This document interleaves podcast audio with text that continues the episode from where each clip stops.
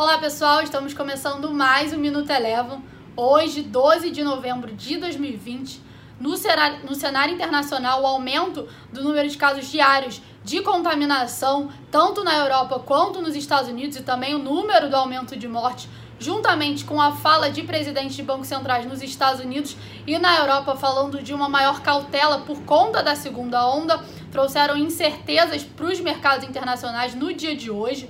Além disso, uma notícia de que o governo do Trump teria recuado nas negociações por um novo pacote de estímulos econômicos nos Estados Unidos também pesou negativamente nos mercados internacionais. O S&P 500 encerrou o dia de hoje com queda de 1%. Aqui no Brasil, além da piora que a gente viu no cenário internacional, a gente também teve a fala do ministro Paulo Guedes afirmando que caso houvesse uma segunda onda de contaminação aqui no Brasil, a gente teria estado de calamidade e auxílio emergencial. Com isso, o Ibovespa hoje teve uma forte desvalorização e encerrou em queda de 2,2%, rejeitando aí a forte resistência na região dos 105.700 pontos.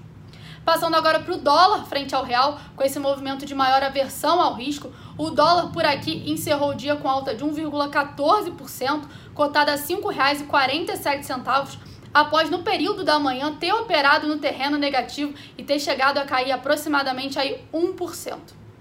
Passando agora para um dado interessante, a B3 hoje divulgou o fluxo de capital estrangeiro referente ao último dia 10 de novembro. Vai lembrar que nesse dia 10 a gente teve um giro financeiro bem forte, em torno de 50 bilhões. E o fluxo de capital estrangeiro nesse dia 10 foi de 4,97 bilhões, o maior fluxo de capital estrangeiro em um dia desde 2007. Passando agora para a temporada de resultados que segue a todo vapor aqui no Brasil, hoje a gente tem a B3 e a Cirela divulgando seus resultados. O Minuto Eleven de hoje fica por aqui. Se você quiser ter acesso a mais conteúdos como esse, inscreva-se em nosso site www.elevafinancial.com e siga a Eleven também nas redes sociais. Eu sou a Jéssica Feitosa e eu te espero no próximo Minuto Eleven.